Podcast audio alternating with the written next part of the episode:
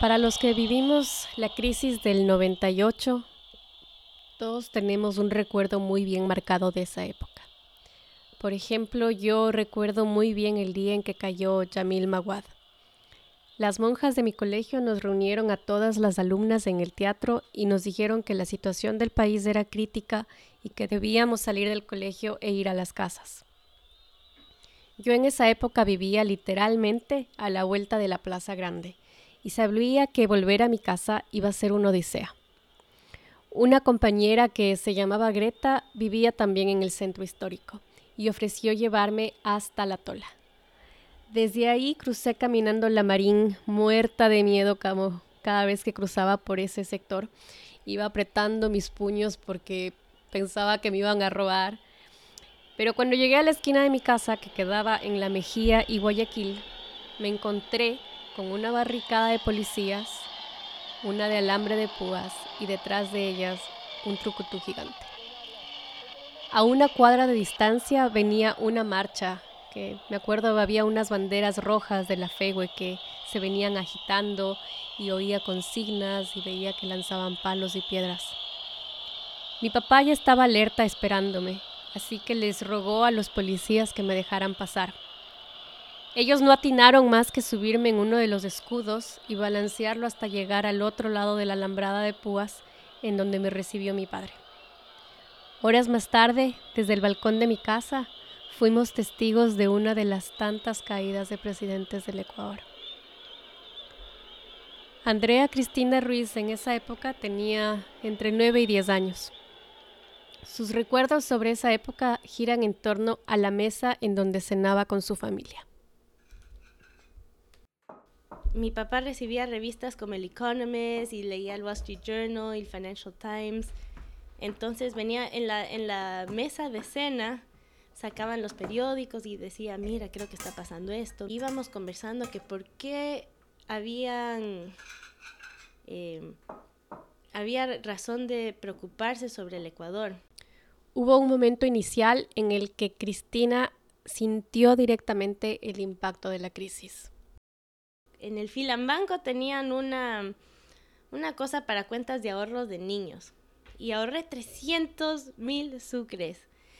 Y después mis papás me dijeron, oye, ¿sabes qué? Los 300 mil sucres con los que podías haberte comprado un montón de cosas, ahora solo te van a comprar un chicle.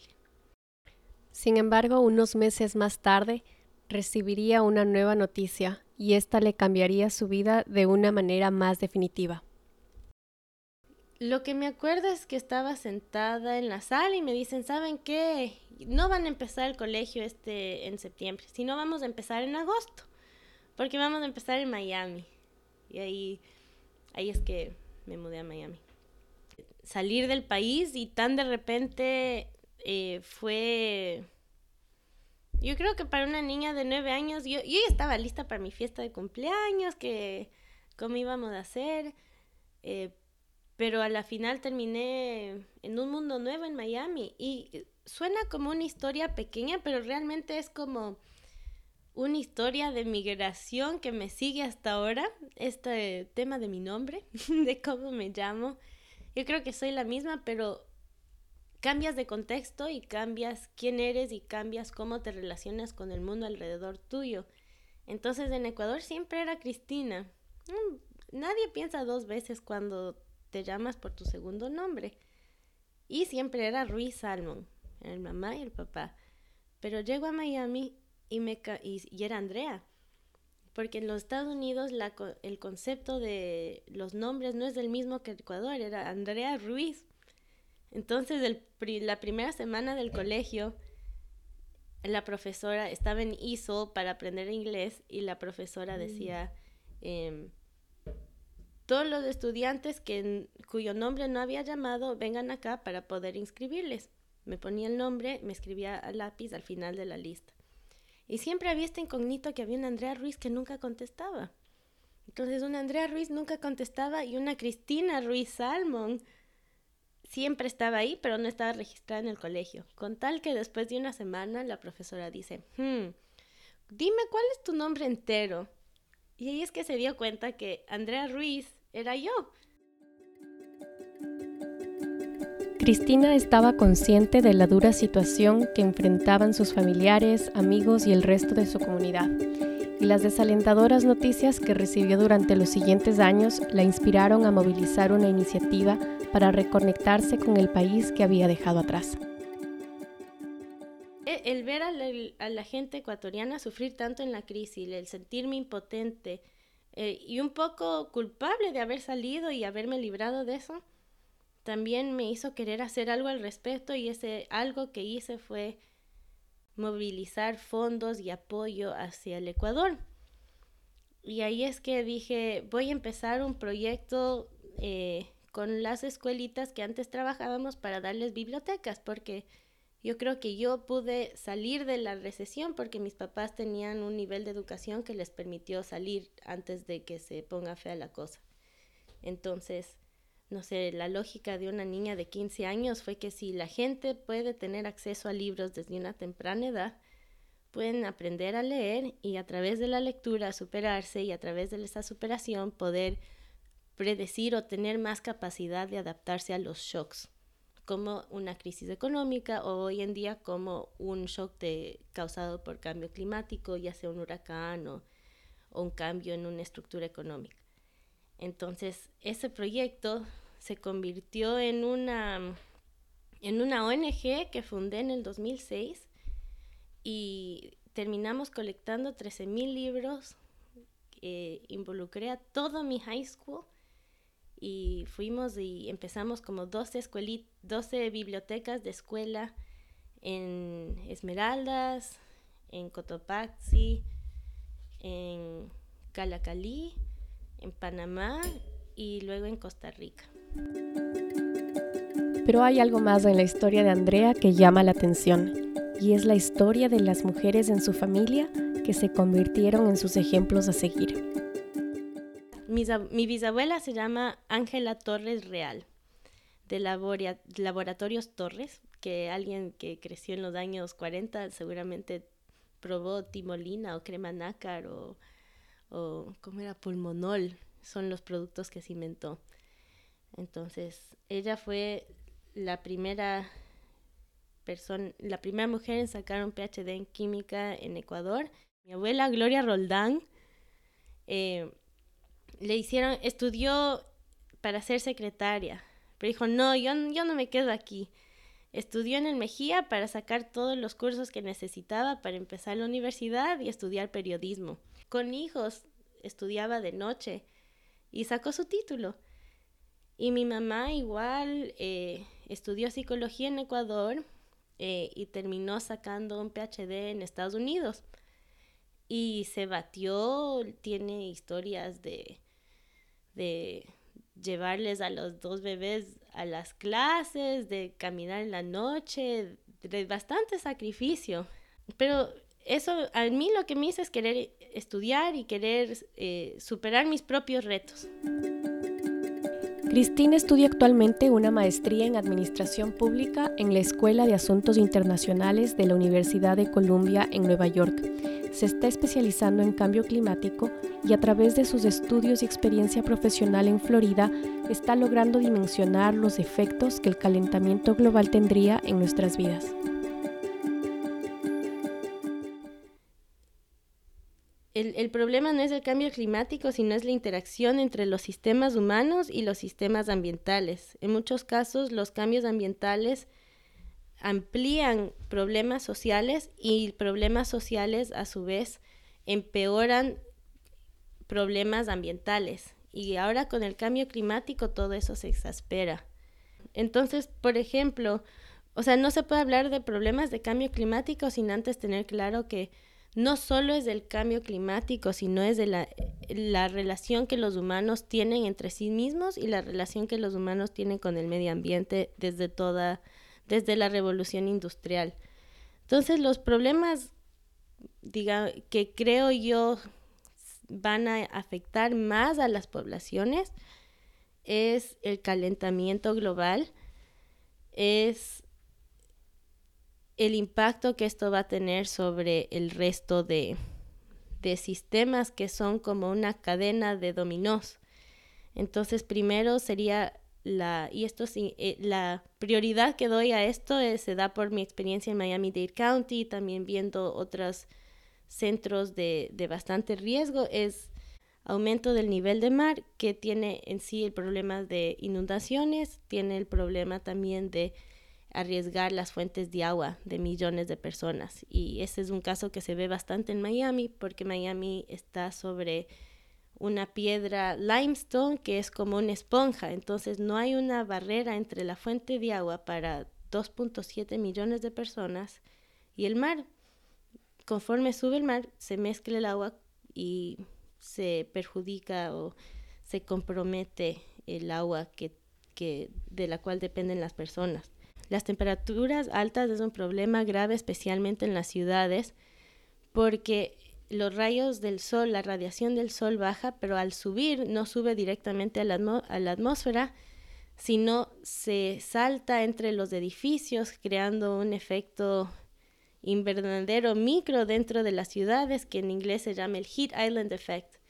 Y yo creo que eso va a tener unos impactos bastante graves conforme sube la temperatura en ciudades. Y como mencionaba anteriormente, que no solo es el ambiente, sino eh, sistemas sociales en, en las ciudades, mientras más suele ser que la persona con menos ingreso y menos capacidad de reaccionar, menos, eh, menos colchón, es la persona que va a sufrir más. Entonces, cualquier persona en una ciudad podría decir, ah, no, tranquilo, pongo mi, mi acondicionador y estoy bien, pero la gente sin, con escasos recursos no tiene acondicionador o no tiene un espacio amplio, entonces se ve mucho más afectado.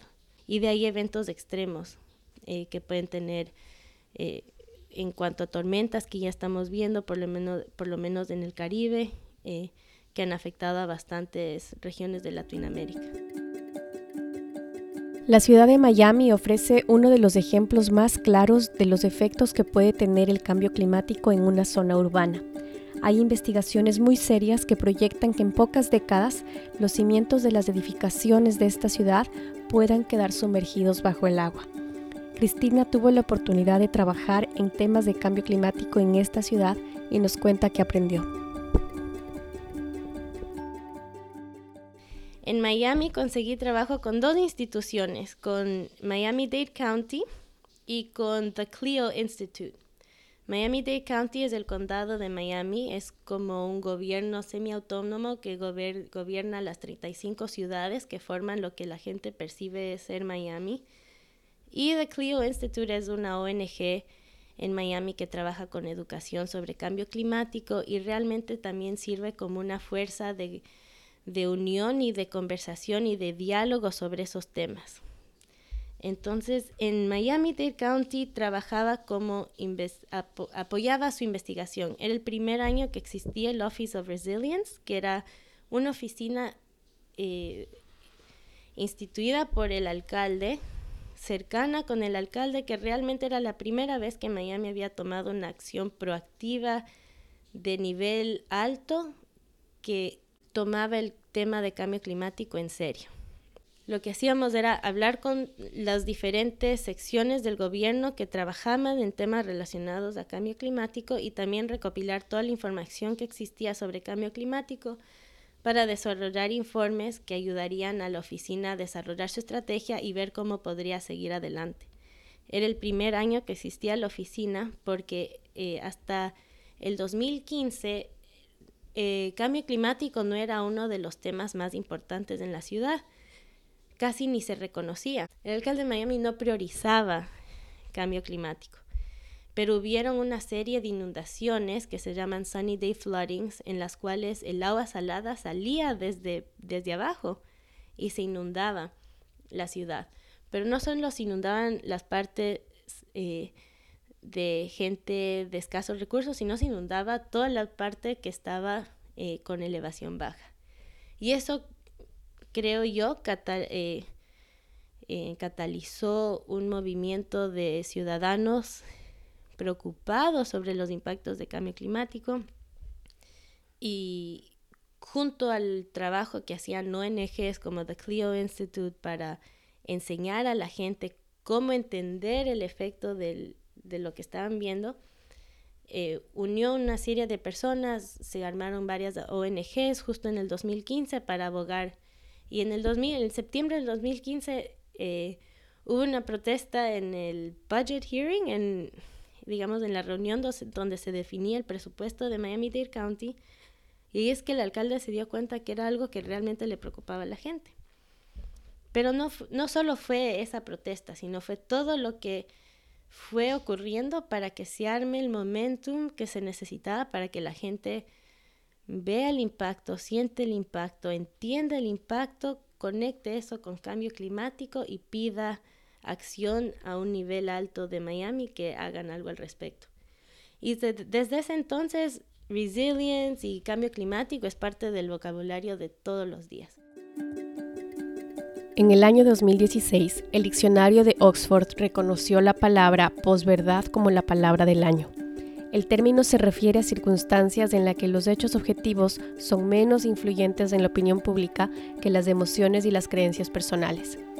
El debate sobre cambio climático ha venido navegando por los hilos políticos de la posverdad, y una muestra de esto se dio en junio del 2017 ante el anuncio del presidente Donald Trump sobre el retiro de Estados Unidos del Acuerdo de París sobre cambio climático. I am fighting every day for the great people of this country. Therefore, in order to fulfill my solemn duty to protect America and its citizens. The United States will withdraw from the Paris Climate Accord.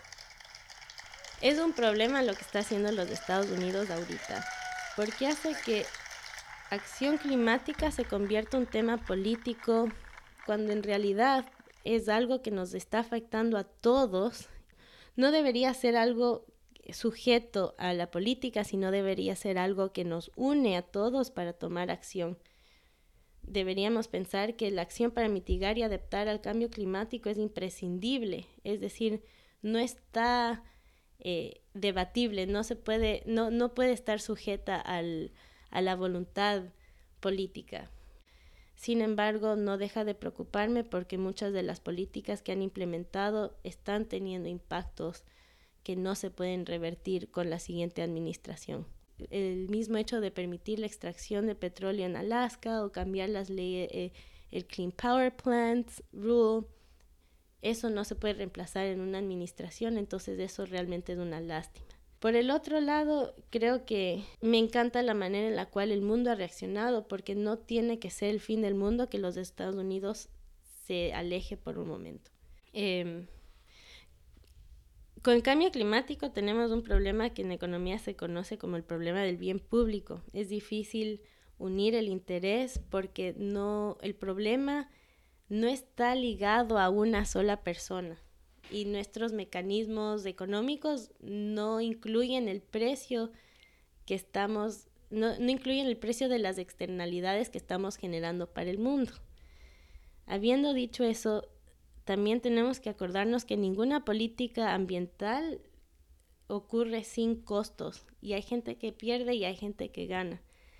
Y en el caso de cambio climático, los combustibles fósiles es una industria bien poderosa y es una de las razones principales por las cuales estamos sobreemitiendo el carbono y tienen mucho por perder. Entonces, desde el punto de vista político-económico, entiendo por qué hay tanto enfoque en, de parte de ciertas industrias en descreditar la ciencia. La desacreditación de la evidencia científica sobre cambio climático está llevando a investigadores como Cristina a buscar nuevas soluciones y a desarrollar nuevas habilidades que les permitan navegar este debate tan polarizado. Cristina compartió su experiencia dentro de un club de debate político formado por estudiantes de la Universidad de Columbia en donde está encontrando algunas respuestas existe una polarización cerca del cambio climático, pero también sobre muchos temas políticos, sociales, socioeconómicos y debates dentro de los Estados Unidos, pero también en el mundo. Los vemos en Ecuador, los vemos en España, en Inglaterra con Brexit y ahora en los Estados Unidos. Entonces, a raíz de todos estos movimientos, pero inspirados por, lo, por la elección del presidente Trump, empezamos un, empezó un club en Colombia eh, llamado Policy Dialogue. Eh, y Policy Dialogue se dedica a enseñar a los estudiantes de Colombia y promover eh, empatía radical. O sea, en vez de polarizarse y llegar a un estado de dogma, lo que proponemos como Policy Dialogue es tener suficiente empatía para y respeto para la otra persona para entrar en este diálogo y entender de dónde sacan sus posiciones a través de esa experiencia, entender que tenemos mucho en común. Entonces lo hacemos a través de entrenamientos, eventos en el colegio, pero también viajes. Lo que puedo decir es que en Pensilvania, hablando con gobernadores y residentes y personas de la sociedad civil, entendimos que ellos también están viendo efectos de cambio climático, como plagas de árboles, como eh, cambios en, en, en el ambiente que afectan sus industrias de agricultura. A pesar de que tenemos perspectivas políticas diferentes, todos vemos un impacto. Alguien en Bangladesh no va a sentir el mismo impacto que alguien en Arizona, pero todos están sintiendo algún impacto del cambio climático. Y yo creo que como nos afecta a todos, también podemos encontrar algo en común a través de eso. Usando lo mismo que hacemos con Policy Dialogue, se puede hacer eso con cambio climático, pero también con otros temas. Y me da bastante esperanza el poder comunicar esto y trabajar esto y que se vuelva un poco de un movimiento, porque creo que mucha polarización nos está haciendo, nos está haciendo estancarnos en lo que estamos. Muchas gracias por acompañarnos. Suscríbanse a nuestro podcast en iTunes, Google Play, Stitcher y SoundCloud. Háganos llegar sus comentarios sobre este episodio y no se olviden de seguirnos en redes sociales en Facebook en arroba Global Ecuadorian Hub, en Twitter en arroba Global Hub y visiten nuestra página web www.globalecuadorianhub.com. Hasta la próxima.